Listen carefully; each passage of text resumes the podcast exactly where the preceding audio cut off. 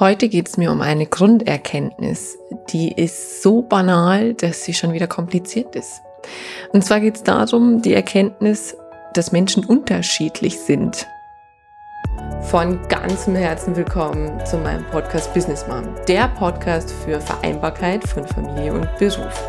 Mein Name ist Susanne Dietz und ich begleite und berate Menschen und Unternehmen darin, Sinn in der Arbeit zu finden.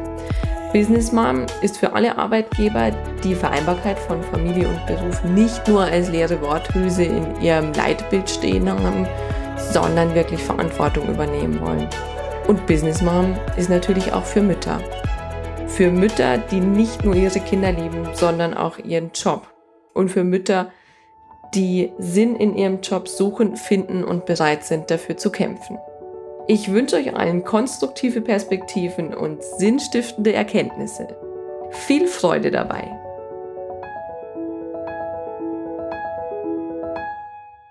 Jetzt werden viele denken, ja, das ist doch klar. Und freilich ist es klar. Aber das wirklich zu verstehen, vermag doch noch etwas mehr. Und zwar mehr Emotionen im positiven als auch im negativen Sinn. Ich habe diese Beobachtung ganz oft in meiner Entwicklungsarbeit gemacht, gerade wenn es um Managementtraining geht, um Führungskräfteentwicklung, dass ähm, Manager, Führungskräfte zu mir kommen und sagen, ja, mein Mitarbeiter funktioniert nicht, wie kann ich den steuern, was kann ich tun? Und die Wahrheit ist, Mitarbeiter und auch Teammitglieder lassen sich nicht irgendwie einstellen oder kontrollieren. Das Einzige, was ich einstellen kann, bin ich selber. Denn, und das ist auch immer wirklich so eine Wahnsinnserkenntnis in den Entwicklungsmaßnahmen, Menschen sind einfach unterschiedlich und meine Mitarbeiter sind es auch. Und was für den einen gut ist, ist für den anderen vielleicht schlecht. Und wenn ich als Führungskraft mit dem einen so und so umgehe, ähm, muss es nicht heißen, dass das bei Mitarbeiter B genauso funktioniert. Und diese Erkenntnis, dass die wirklich geankert ist, bedarf Erfahrung und auch Beispiele, so banal es klingt. Und viele werden sagen, ja klar, Menschen sind unterschiedlich und Menschen äh, brauchen unterschiedliche Motivationen, Menschen brauchen unterschiedliche Führungsstile. Ja klar, das ist doch logisch. Aber, aber, aber, gerade beim Mutterwerden wird es einem nochmal wirklich total bewusst. Und das ist gleichzeitig eine ganz, ganz große Falle, in die ich behaupte, fast jede Mutter und vielleicht auch jeder Vater tappt. Denn wir sind in einer Welt groß geworden, wo wir alles kontrollieren können, wo wir so ein bisschen auch das Mindset haben, wenn wir gut vorbereitet sind, wenn wir gut organisiert sind, dann wird's funktionieren und dann können wir es kontrollieren. Aber so ist es eben nicht mit Babys. Denn hier haben wir es wirklich mit der Reinform von Menschen zu tun. Diese kleinen Wesen, die da auf die Welt kommen, sind ich sag mal, kaum vorbelastet. Natürlich ist bei uns jeder genetisch vorbelastet. Und das kann sein, dass wir traurigerweise vielleicht auch durch Krankheiten vorbelastet sind, aber auch durch Verhaltensweisen, die über Generationen hinweg gegeben wird. Das hat man auch festgestellt. Also Themen, die schon immer in einer Familie sind, können genetisch weitergegeben werden. Aber mehr zu diesem Thema mal an einer anderen Stelle. Worauf ich eigentlich raus will, ist, ja, diese Babys kommen tabula rasa quasi auf die Welt. Und die sind 100% noch Mensch. Das heißt, die lassen sich nicht kontrollieren. Die machen, was sie wollen. Die sind zu 100% mit ihrer eigenen Persönlichkeit erstmal da. Da ist noch nichts überschrieben, da ist noch nichts geformt, da ist auch noch nichts irgendwie optimiert worden. Und das ist das, was wir von Anfang an versuchen, mit unseren Babys zu machen. Und ich möchte überhaupt nicht davon sprechen, dass wir niemanden optimieren sollen oder entwickeln sollen, weil genau das ist ja meine Arbeit. Ich möchte Menschen zu ihrer besten Version führen, die sie denn sein können und dass sie sich wirklich in ihren Stärken wohlfühlen. Und ich möchte auch nicht davon sprechen, dass man Kinder nicht erziehen sollte oder ihnen Regeln gibt. Aber die Erkenntnis, Menschen sind unterschiedlich und Babys auch. Und was für den einen funktioniert, funktioniert vielleicht für den anderen überhaupt nicht. Ich hätte zum Beispiel so eine total naive Vorstellung und da werden viele jetzt lachen und ich muss auch lachen inzwischen. Äh, ich hätte so eine naive Vorstellung von meinem ersten Kind. Da kaufe ich mir einen schicken Kinderwagen und dann lege ich das Kind da rein und dann schiebe ich so lange rum, bis es schläft. Jetzt hatte ich aber nicht ein Kinderwagenkind, sondern ich hatte ein Tragekind. Das heißt, meine Tochter ist bis sechs, bis sie sechs Monate alt war, nicht in diesen Kinderwagen gegangen. Sobald ich sie reingelegt habe, hat sie geschrien wie am Spieß. Und irgendwo ist es ja auch verständlich, der Kontakt zur Mutter fehlt. Und es gibt wiederum andere Babys, die fühlen sich absolut fein damit. Die lieben das, wenn sie da eingewickelt sind und es ein bisschen ruckelt und schuckelt. Die brauchen vielleicht gar nicht so viel Nähe. Und genauso ist es halt mit uns Menschen und genauso ist es auch in Teams. Und das ist das, was, wo der unmittelbare Transfer stattfindet, ja. Was ich als Mutter so gelernt habe, was ich über Jahre gepredigt habe, habe ich jetzt in Reinform nochmal erlebt. Es gibt Menschen, die brauchen mehr Nähe. Es gibt Menschen, die brauchen mehr Distanz. Und es gibt Menschen, die lassen sich leichter sag ich mal, entwickeln und es gibt Menschen, die sind in ihrer Persönlichkeit sehr gestärkt, die lassen sich weniger stark entwickeln. Und daher ist es halt für uns als Mütter so gefährlich und was uns oft aus der Bahn bringt, sind diese Ratschläge von außen. Also die Tante Gerda sagt, ja, du musst das Kind auf jeden Fall in den Kinderwagen legen. Onkel Heinz sagt, äh, steck das Kind doch ins Auto, irgendwann schläft schon ein. Wiederum jemand anders sagt, äh, du musst es rumtragen, äh, bis es einschläft. De facto weiß nur dein Kind und du selbst, wie es funktionieren wird. Ihr zwei seid so unterschiedlichste Variablen in diesem System. Kein Mensch von außen kann mit Sicherheit sagen, was funktionieren wird.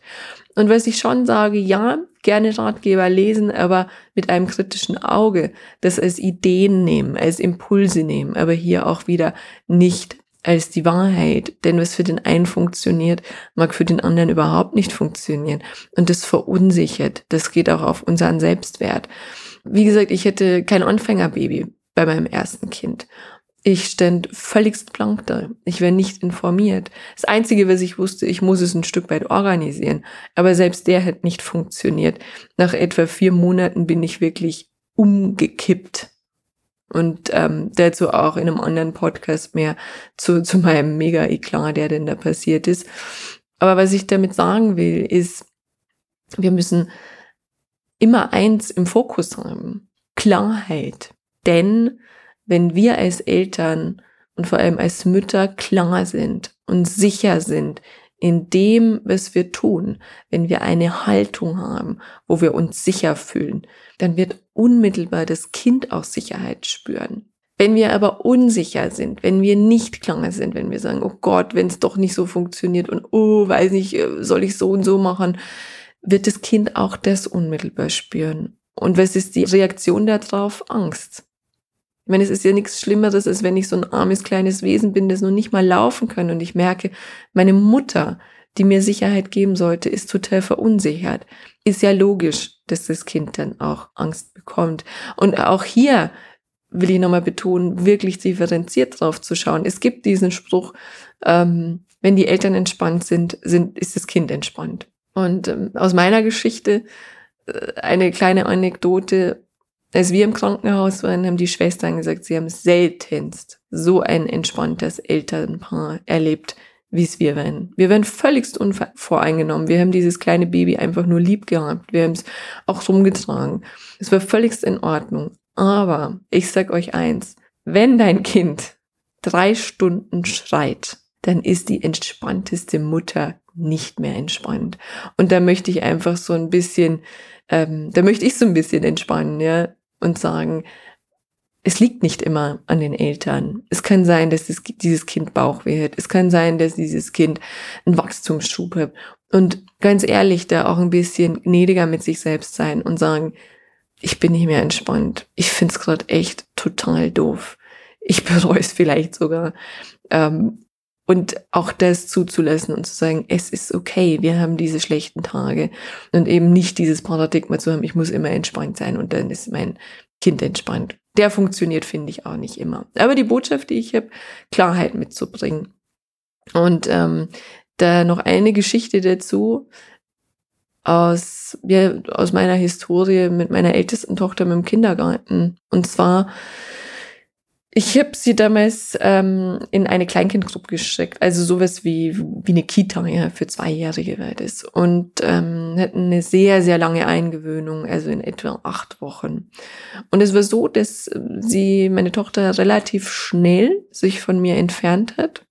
Und ähm, ich dachte, oh wow, jetzt haben wir es geschafft aber nach einer Woche einen Druckfall bekommen hat. Das heißt, sie hat gemerkt, sobald sie sich von mir entfernt, irgendwann geht die Mutter. Und dann hat sie beschlossen, dass sie sich auf mich draufsetzt. Und so haben wir eine Woche in diesem Kindergarten verbracht, wo diese Tochter nur auf der Mutter saß. Ich war total verunsichert. Ich wusste nicht, was ich tun soll. Soll ich sie komplett wieder rausnehmen aus der Gruppe? Ist es vielleicht überhaupt das Richtige? Ist es vielleicht zu früh oder ist es zu spät und überhaupt? Und je mehr ich verunsichert war, desto mehr hat sich meine Tochter an mir festgekrallt. Und es kam der Abend, da hat's mir gereicht. Ich weiß nicht, ich saß neben ihr beim Einschlafen und sie wollte auch mal wieder nicht einschlafen. Und ich war stinksauer. Ich dachte mir, es kann nicht sein, dass ich mein Leben hier absitze. Ab Montag wirst du in diesen Kindergarten gehen und ich werde gehen und es ist okay. Und Montag gehen wir in den Kindergarten. Ich stecke sie in den Gruppenraum, sage zur Erzieherin, ich bleibe jetzt noch zwei Minuten da und dann werde ich gehen und dann werden wir schauen, was passiert. Bin nach zwei Minuten gegangen. Ich habe einen kurzen Aufschrei gehört von meiner Tochter, aber ich hätte noch nicht mal die Schuhe angezogen und war draußen, war es schon wieder ruhig. Und ab dem Tag ging's. Und das ist das, was ich meine mit, wir müssen Sicherheit vermitteln. Wir müssen sicher werden in dem, was wir tun. Und ich finde, das ist so ein unmittelbarer Transfer in unser Alltagsleben, aber auch in unser Businessleben. Denn wenn wir sicher sind, wenn wir in unserer Persönlichkeit sicher sind, dann wird das Umfeld auch automatisch ruhiger werden. Dann wird das Umfeld auch sich automatisch eher sicher fühlen. Und wenn wir Führungskräfte auch sind, die sicher sind in dem, was sie tun, wird die Führung klarer, werden die Mitarbeiter ruhiger, denn sie wissen, jemand übernimmt Verantwortung und jemand weiß, was er tut. Und auch hier gilt wieder der alte Management-Satz, es gibt keine falschen oder richtigen Entscheidungen. Es gibt nur Entscheidungen. Und die muss ich treffen.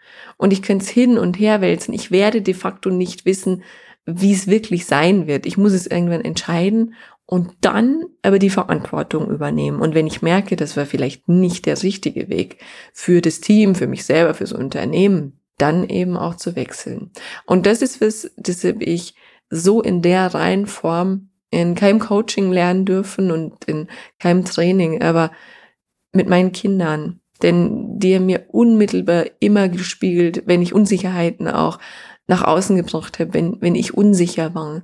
Und da möchte ich einfach alle Mütter ermutigen, diese Stärke sich bewusst zu machen. Zum einen im Alltagsleben mit den Kindern, aber auch zu sagen, hey, ich habe hier was gelernt, ich habe hier was erreicht, was ich unmittelbar in meinem Business-Alltag umsetzen kann und wo mein Arbeitgeber und dadurch auch der Unternehmenserfolg resultiert. Und das wäre mein Wunsch. Also nehmt alle eure Stärken mit, nehmt ähm, alle das mit, was ihr gelernt habt als Mutter im Muttersein und habt Spaß an eurem Job. Ich freue mich auf ganz bald. Tschüss. Von Herzen danke, dass du wieder mit dabei warst. Wenn du mehr zu Business Mom erfahren willst, dann besuch mich doch einfach auf Facebook, Instagram, LinkedIn oder Xing oder geh direkt zu meiner Business Mom Website unter www.businessmom.de. Dran denken, Sinn im Business schreibt man bei mir immer mit zwei N. Dort findest du alles zu meinem Podcast, zu mir und meiner Person, meinen Beratungen, Seminaren, Coachings, Büchern und auch Vorträgen. Ich freue mich auf dich.